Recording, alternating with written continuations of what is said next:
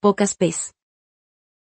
Durante años, los expertos en el tema han hablado de las 5 P's del marketing. En realidad, hay más de 5, pero todo el mundo elige a sus preferidas. Algunas de ellas son Producto. Precio. Promoción.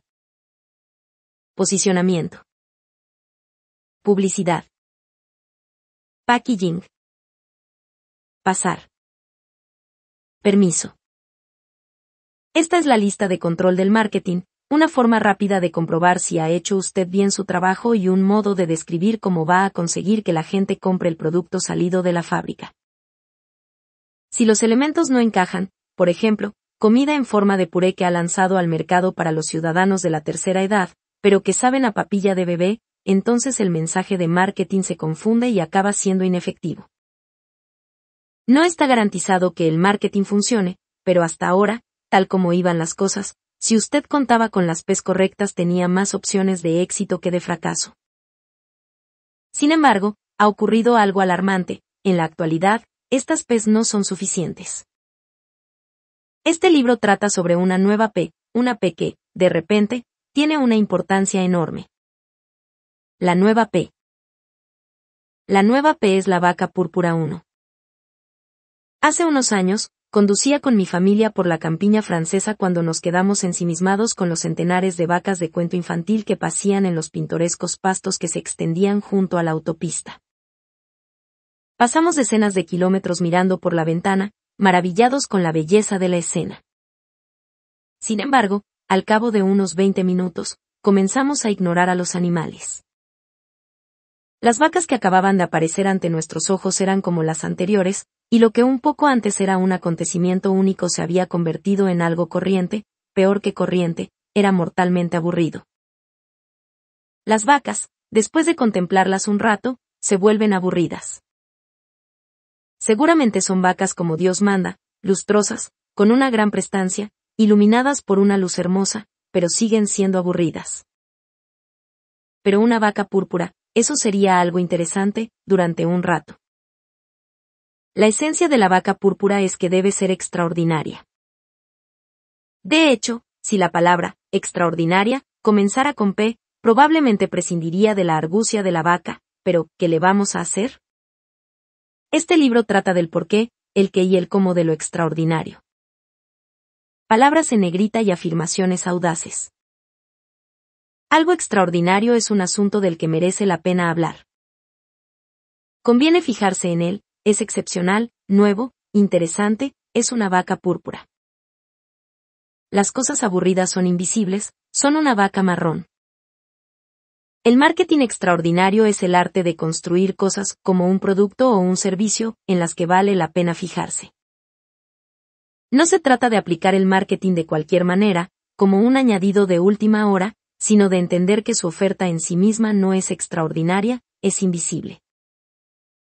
El complejo televisión-industria era la relación simbiótica entre la demanda del consumidor, los anuncios televisivos y las empresas en expansión que se construían en torno a inversiones en marketing cada vez mayores. Al consumidor posconsumo ya no le queda nada que comprar. Tenemos todo lo que necesitamos, queremos muy pocas cosas y estamos demasiado ocupados para perder el tiempo investigando algo que usted se ha esforzado en crear para nosotros.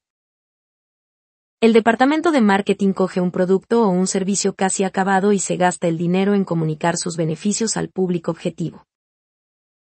Pero este planteamiento ya no funciona. Creo que hemos llegado a un momento en que no podemos apuntar directamente a las masas. Hemos creado un mundo en el que la mayoría de los productos son invisibles. En las últimas dos décadas, los expertos en economía más astutos han señalado que la dinámica del marketing estaba cambiando. Los que se dedican al marketing han leído y han hablado acerca de estas ideas, incluso han utilizado algunas de ellas y aún así han conservado la esencia de sus viejas estrategias de marketing. Pero los enfoques tradicionales han quedado obsoletos. Cien años de marketing se han desvanecido. Los planteamientos alternativos no son nada nuevo, pero es todo lo que nos queda. Este libro trata de por qué es necesario poner una vaca púrpura en todo lo que uno construye, porque la televisión y los medios de comunicación de masas ya no son nuestras armas secretas y porque la profesión del marketing ha cambiado para siempre. Deje de anunciarse y comience a innovar. Antes, durante y después. Antes de la publicidad existía el boca oreja. La gente hablaba de aquellos productos y servicios que podían resolver un problema y acababa comprándolos. La mejor verdulera del mercado tenía una reputación y su parada siempre estaba llena. Durante la publicidad la combinación de una creciente prosperidad, un deseo consumista aparentemente insaciable y el poder de la televisión y de los medios de comunicación de masas creó la fórmula mágica. Si uno se anunciaba directamente ante el consumidor, ante todos los consumidores, las ventas aumentaban. La simbiosis entre la agencia de publicidad y el banquero adecuado significaba poder para hacer crecer una empresa tanto como se quisiera. Después de la publicidad casi hemos vuelto a la casilla de salida. Pero, en lugar de productos que se venden gracias al lento e inadecuado sistema del boca a oreja, el poder de las nuevas redes permite difundir ideas extraordinarias entre segmentos de población a una velocidad supersónica. Como expertos en marketing, sabemos que los viejos métodos ya no funcionan. Y también conocemos el motivo, como consumidores, estamos demasiado ocupados para prestar atención a los anuncios, pero a la vez estamos desesperados por hallar buenos productos que resuelvan nuestros problemas. Lo mejor desde el pan en rebanadas. En 1912, Otto Frederick Rohweder inventó la máquina de cortar pan en rebanadas. ¡Qué idea tan fantástica! Una máquina que podía coger un trozo de pan y cortarlo en rebanadas. La máquina fue un fracaso absoluto.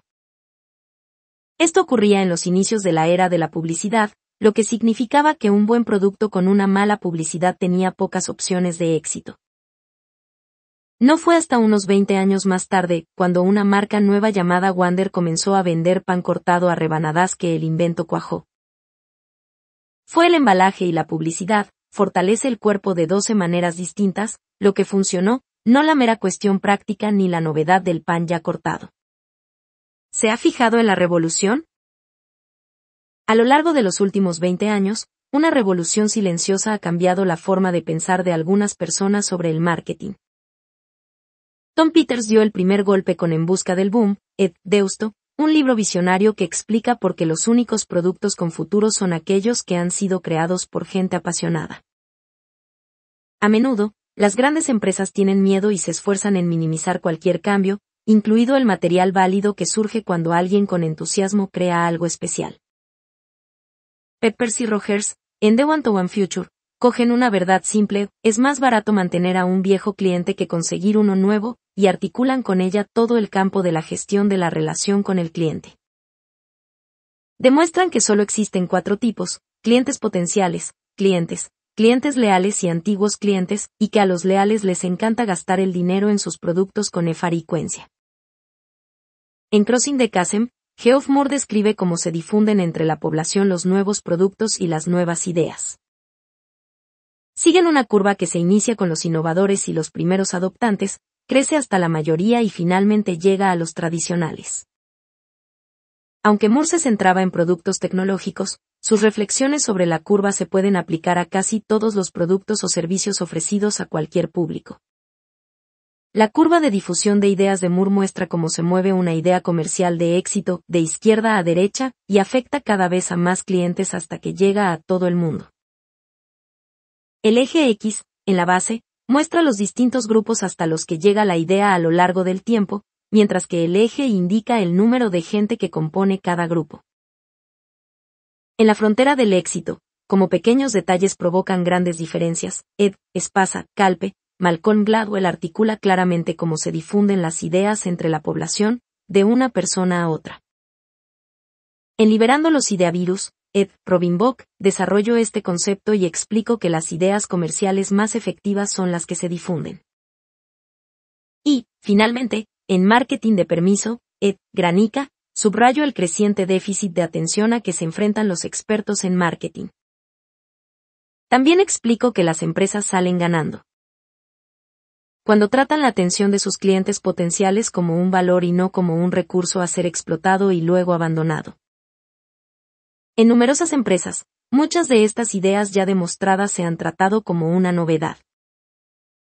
Mi amiga Nancy es la directora de Nuevos Medios, en una de las mayores compañías de productos envasados del mundo. Pues bien, está al cargo, es un departamento de una persona, de todas estas nuevas ideas. Nuevos Medios, se ha convertido en sinónimo de, sin presupuesto. En lugar de aceptar que los viejos sistemas se desvanecen, rápidamente, casi todas las empresas que van a lanzar un producto al mercado ven estas nuevas técnicas como una novedad interesante, que merecen que se les eche un vistazo, pero que no vale la pena usar como parte de su estrategia. Gráfico 2. El juego de exprimir. Los que se dedican al marketing no pueden difundir el mensaje porque los consumidores, agotados, rechazan compartir su atención.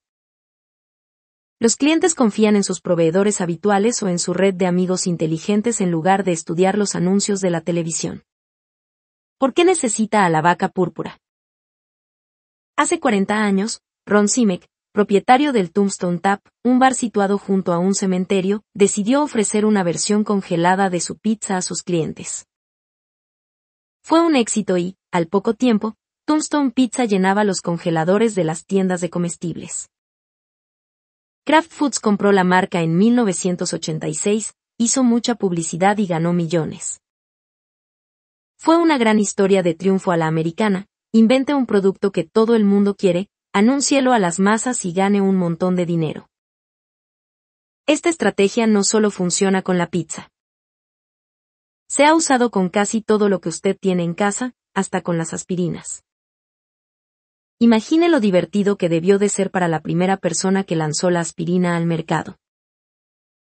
Era un producto que casi todos los habitantes del planeta necesitaban o querían. Era barato, fácil de usar y aportaba beneficios inmediatos. Por supuesto, fue un gran éxito. Hoy en día, solo tenemos que echar un vistazo a la farmacia, Advil, Aleve, Alka-Seltzer, Morning Relief, Anesin, Ascriptin, Aspergum, Bayer, Bayer para niños, Bayer Regimen, Bayer para mujeres, BC, Bufferin, Cope, Eketrin, Excedren Extra Fuerte, Goodis, Notrin, Nuprin, ST Joseph, Tylenol, y no olvidemos a Vanquist. Todas estas marcas presentan distintas variantes, tamaños y genéricos, que suman más de 100 productos entre los que elegir. ¿Todavía cree que es fácil vender aspirinas? Si desarrollara un nuevo tipo de medicamento para aliviar el dolor, aunque fuera mejor que todos los mencionados, ¿qué haría? La respuesta evidente, si tiene el dinero y cree en su producto, es gastarse todo el presupuesto comprando espacio publicitario en televisión y en prensa escrita. Pero se tropezaría con algunos problemas. En primer lugar, necesita gente que quiera comprar medicamentos para aliviar el dolor aunque el mercado es muy amplio, no incluye a todo el mundo. Una vez halladas las personas que compran medicamentos para aliviar el dolor, tiene que encontrar a aquellos que quieran comprar un nuevo producto. Después de todo, mucha gente quiere comprar el original, aquel con el que crecieron. Si el consumidor ha hallado un medicamento efectivo, práctico y fiable para aliviar el dolor seguramente no perderá el tiempo buscando un sustituto. Finalmente, necesita encontrar a gente que esté dispuesta a oírle hablar sobre un nuevo medicamento para aliviar el dolor. Las personas, en general, están demasiado ocupadas y le ignorarán, no importa los anuncios que emita. Así que, ha pasado de un público que englobaba a todo el mundo a un público que es una fracción de aquel. Y esa gente no solo cuesta de encontrar, además, es quisquillosa. Ser el primero en lanzar pizzas congeladas fue una gran idea. Ser el primero en vender un medicamento para aliviar el dolor fue una idea aún mejor. Pero claro, estas ideas ya las han tenido otros. Vamos a considerar por un momento los libros de yoga. El principal problema con estos libros es que hay demasiados. Hace algunos años, cuando no abundaban los libros sobre esta disciplina, lo único que un editor necesitaba para triunfar era un buen título. Si alguien quería un manual de yoga, iba a la librería, echaba un vistazo a los tres o cuatro que había sobre el tema y compraba uno. A día de hoy se han editado más de 500 libros sobre este tema, solo en Estados Unidos.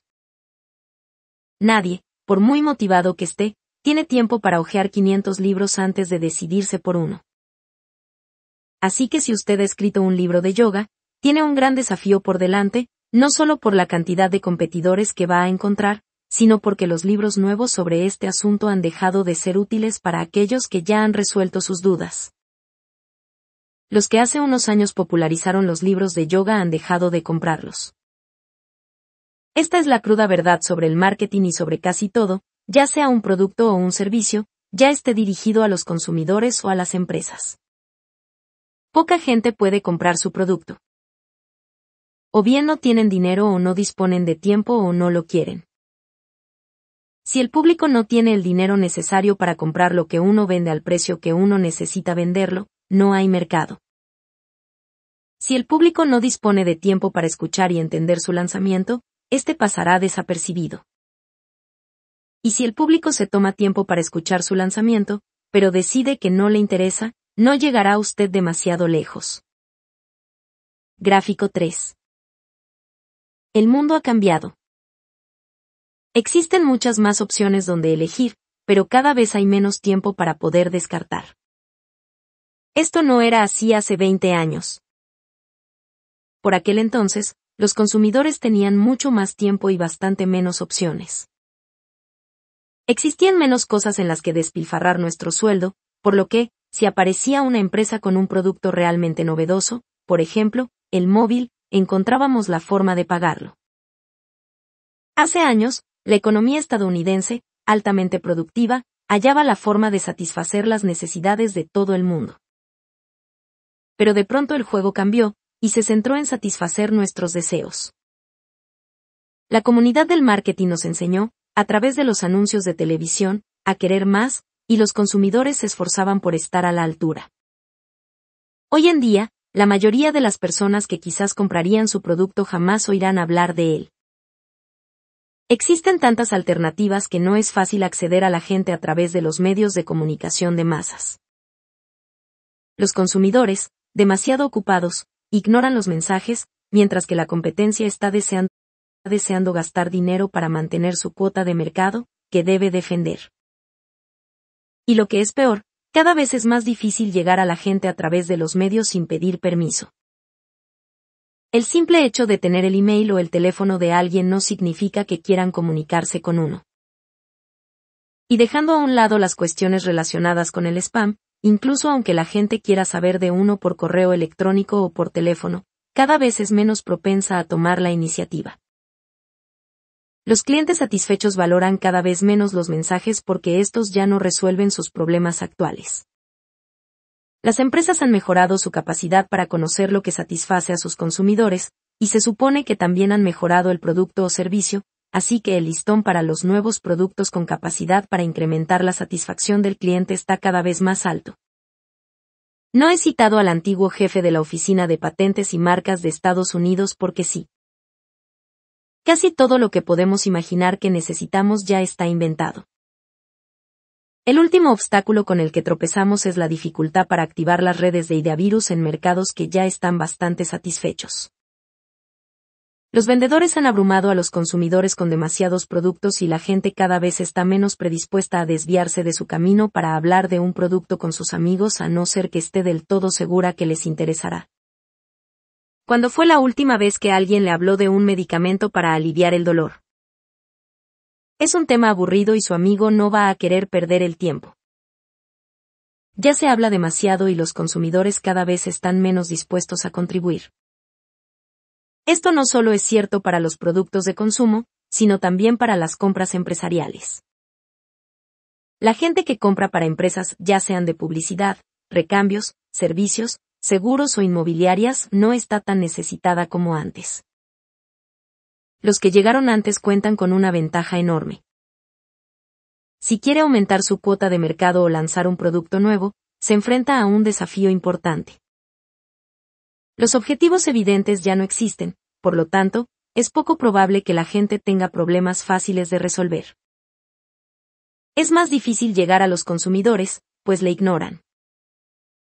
Es menos probable que los clientes satisfechos recomienden el producto a sus amigos. Las viejas reglas ya no funcionan como antes. El marketing ha muerto. Viva el marketing. La muerte del complejo televisión industria. ¿Recuerda el calumniado complejo militar industrial? La idea subyacente era sencilla, Washington gastaba dinero en armas. Las empresas fabricaban armas con dinero público procedente de los impuestos. Para hacerlo contrataban mano de obra. Los trabajadores pagaban impuestos, que se utilizaban para fabricar más armas. Se creaba un círculo vicioso. El gobierno crecía, la tasa de empleo también y todo el mundo parecía salir ganando. El complejo militar industrial es seguramente el responsable de casi todos los males de este mundo, pero era indudablemente un sistema simbiótico. A medida que una mitad crecía y prosperaba, también lo hacía la otra. Pocos se fijaron en que durante los últimos 50 años existía otra relación simbiótica muy distinta, una que en teoría generaba mucha más riqueza, con grandes efectos secundarios, que el complejo militar industrial. Yo lo llamo el complejo televisión industria. Y lo que debe preocuparnos es que se muere. Hemos construido un gran motor económico en torno a este sistema y ahora se desvanece. Y esa muerte es la responsable de parte de la conmoción actual en la que se mueven nuestras empresas. El sistema era simple, solo hacía falta encontrar un gran nicho en expansión en el mercado que todavía no hubiera caído bajo ningún dominio, construir una fábrica y comprar espacio publicitario en televisión. Los anuncios conducían a la distribución en los comercios y a las ventas, estas mantenían la fábrica ocupada y generaban beneficios. Las empresas inteligentes utilizaban estos beneficios para comprar más espacios publicitarios, eso llevaba a mayor distribución y a mayores ventas. Muy pronto, se cerraba el ciclo, había nacido una gran y lucrativa marca. A medida que iba creciendo, se podía exigir un precio más alto por la marca, generando más beneficios y dejando más dinero para anuncios de televisión.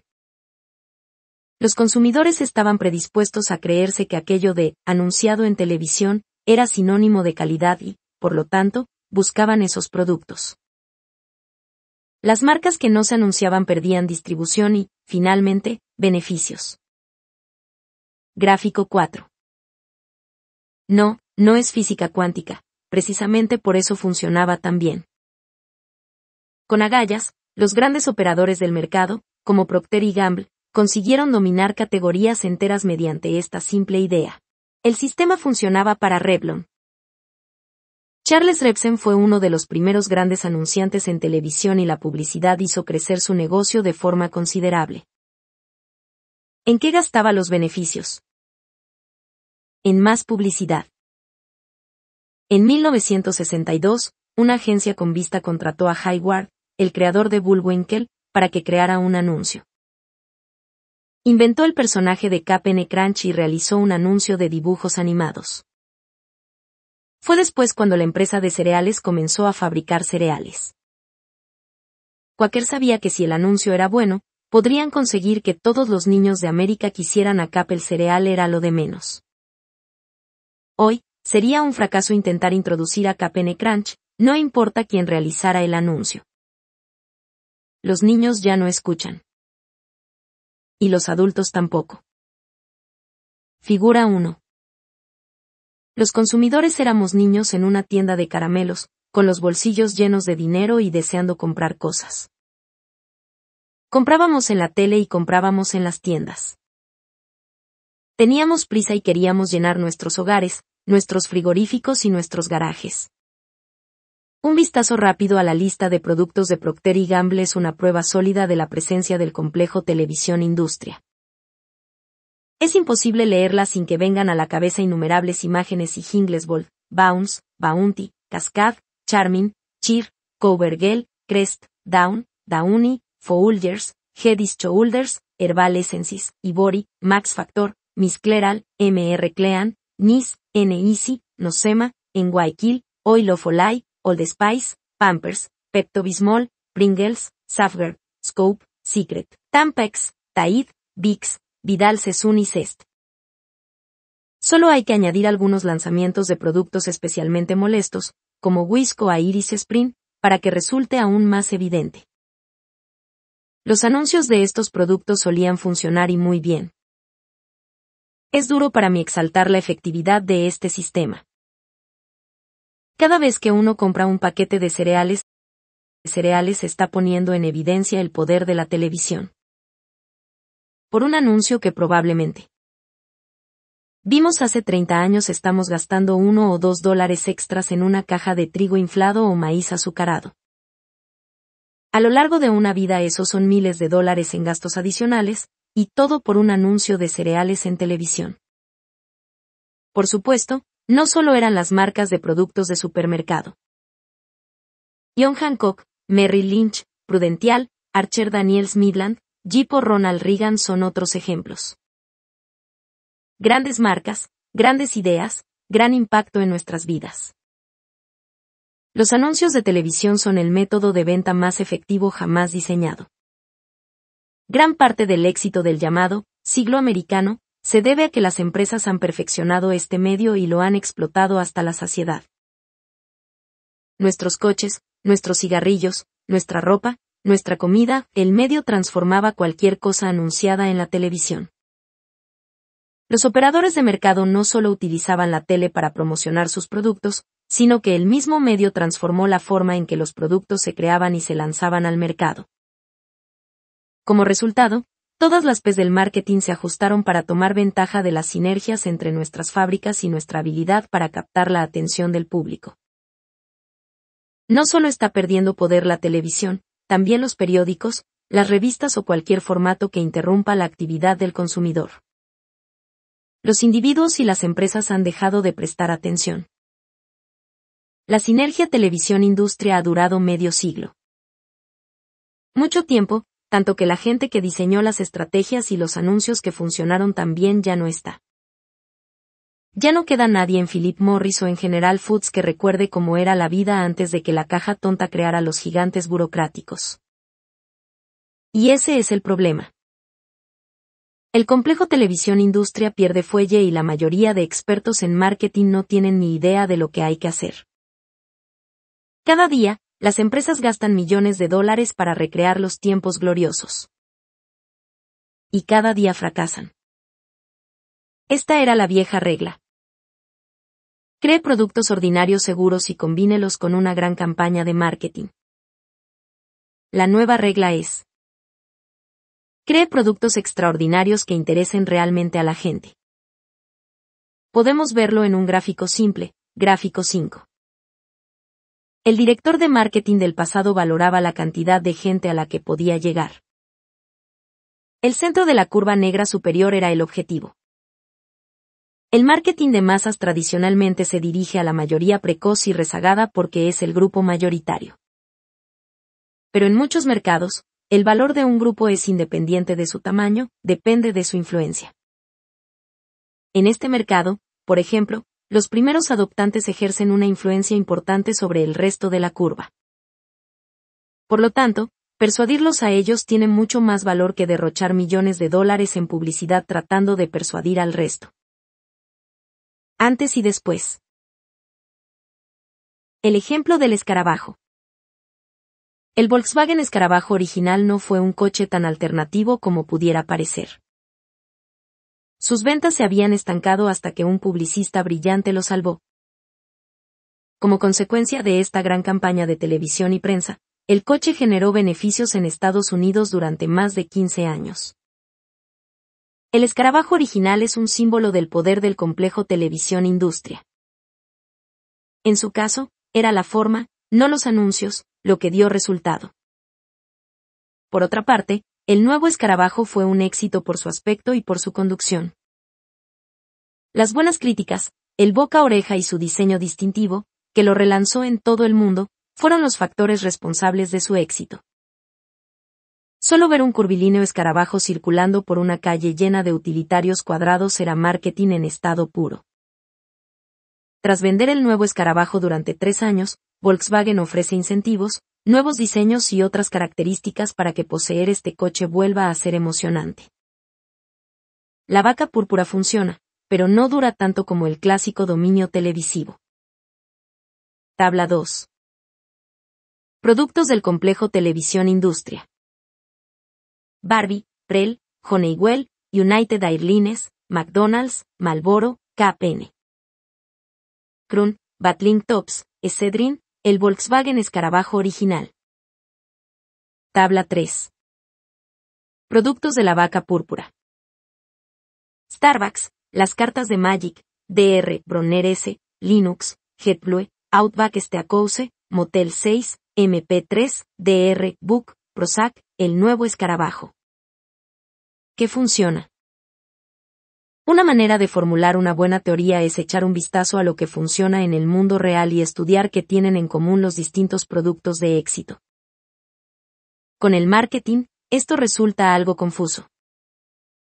¿Qué podrían tener en común Four Seasons y Motel 6? Aparte del hecho de haber experimentado un gran éxito y de su crecimiento extraordinario en el campo hotelero, son completamente distintos o Walmart y Neyman Marcus, que han crecido durante la misma década? O Nokia, que cambia su hardware cada 30 días, y Nintendo, que lleva 15 años vendiendo la misma Game Boy. Es como querer conducir mirando por el espejo retrovisor.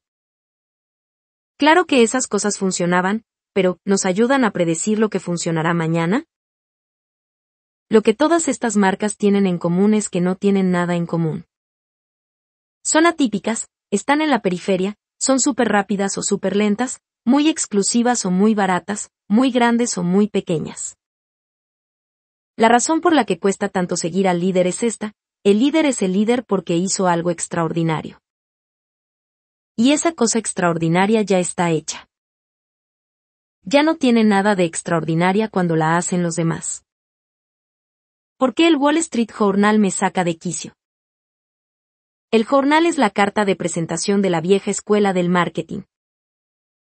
Cada día, más de un millón de dólares en anuncios a toda página llenan el periódico, un testimonio de la creencia de los directores de marketing tradicionales en que los antiguos métodos todavía son válidos. Un anuncio de página entera en el jornal cuesta más que una casa en Buffalo, Nueva York. Es una página tras otra de anuncios grises y aburridos, anunciando productos insulsos de empresas insípidas. Si alguien cogiera el 90% de estos anuncios y mezclara los lemas, nadie lo notaría. Si cambiara una foto de catálogo de un chico con un sombrero negro por otra foto de catálogo de un empleado asiático sonriente de cara honrada, nadie se daría cuenta. Una mañana que no sabía cómo matar el tiempo en un hotel de lujo, interrumpía a algunas personas que estaban leyendo el jornal durante el desayuno.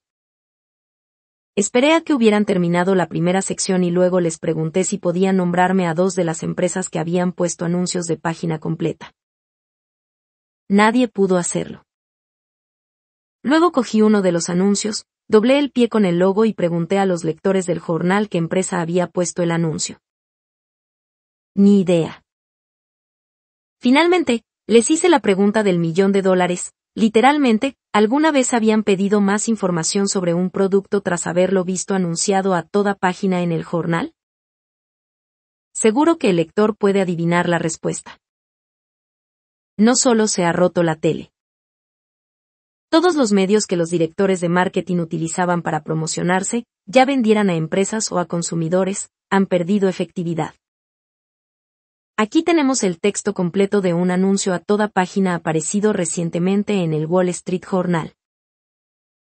Presentamos el nuevo nombre de KPMG Consulting y la nueva era de dominio. Hemos hecho algo más que cambiar el nombre. Hemos fletado un nuevo comienzo, una era de dominio.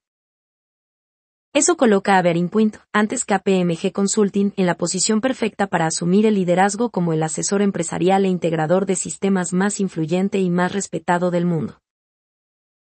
Aunque hemos cambiado nuestro nombre por Point, no hemos cambiado nuestra mentalidad, el deseo de hacer las cosas, y de hacerlas bien. Nuestro objetivo es figurar en todas las listas, en el número uno, claro.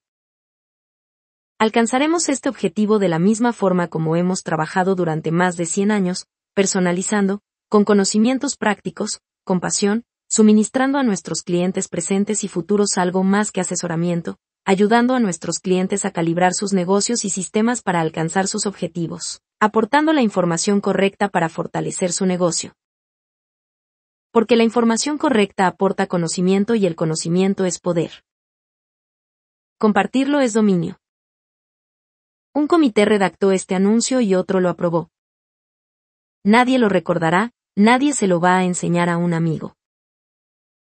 No hay razón alguna para que un anuncio sea tan malo podría ser destacable y ayudar a lanzar un producto extraordinario. Solo porque sea un anuncio no significa que no pueda ser extraordinario. Si el objetivo del anunciante fuera crear un impacto estimable, crear anuncios que hagan que la gente se levante, se fije, lo muestre a sus colegas, los anuncios serían mucho mejores. Y ni siquiera eso bastaría. La atención no es la clave, la vieja guardia del marketing está dispuesta a defender el poder de la publicidad televisiva. Les encanta señalar las pasadas batallas ganadas y explicar alegremente por qué solo la televisión puede captar la atención necesaria para lanzar un nuevo producto o mantener uno existente. Aún así, Sergio Saimen, el gurú del marketing responsable en gran parte de la resurrección de Coca-Cola, señala que dos de los anuncios de la televisión más famosos de la historia, y de la ICTO, Tits the World Tosin 2 y Mean Joe Grene 3, no vendieron una sola botella más de Coca-Cola.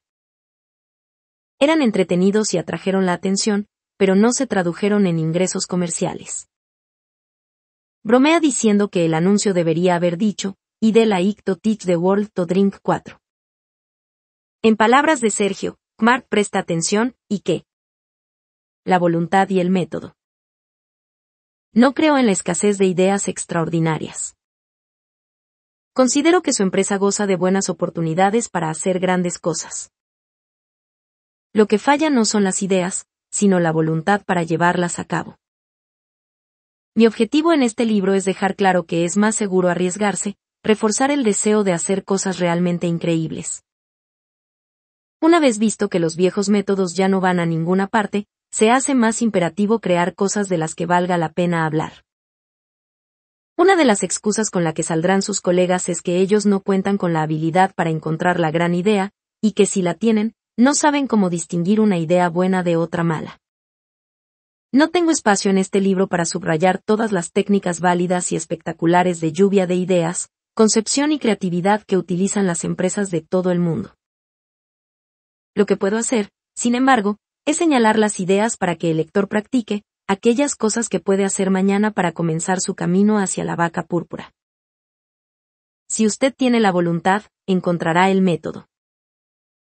Mis sugerencias de prácticas podrá encontrarlas, acotadas entre dos líneas de puntos, repartidas por todo el libro. Caso práctico, sube. Un ascensor no es el típico producto de consumo. Puede costar fácilmente un millón de dólares, se suele instalar al construir un edificio y no sirve de mucho si el edificio no tiene más de tres o cuatro pisos.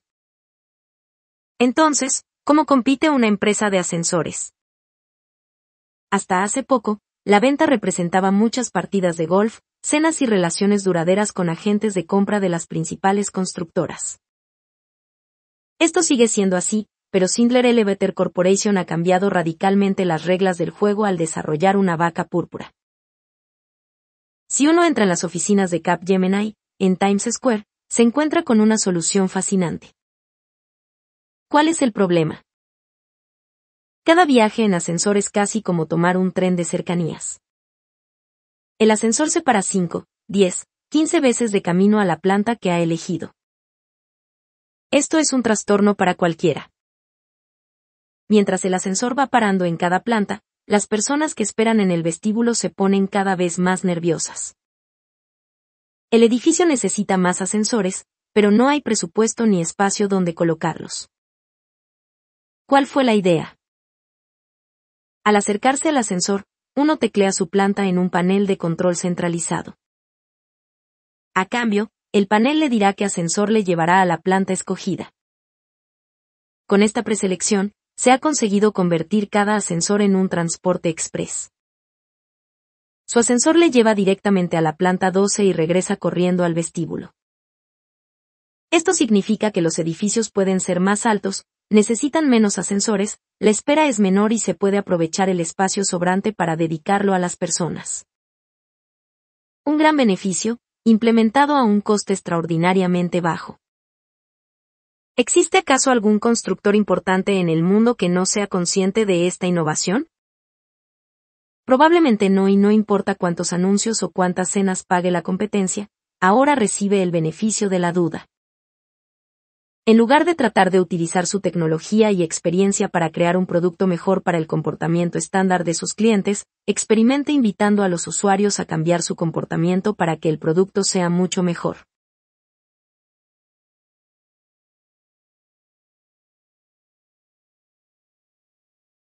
Hey, espera, no te vayas. Si llegaste hasta acá, te doy las gracias por ver mi video. Aquí te dejo más contenido sobre negocios, emprendimiento, desarrollo personal ya sabes, pícale aquí abajo para seguir viendo videos sobre mí y no olvides suscribirte que me apoyarías muchísimo, me apoyarías muchísimo para crecer y seguir adelante. Suscríbete y checa mis otros videos.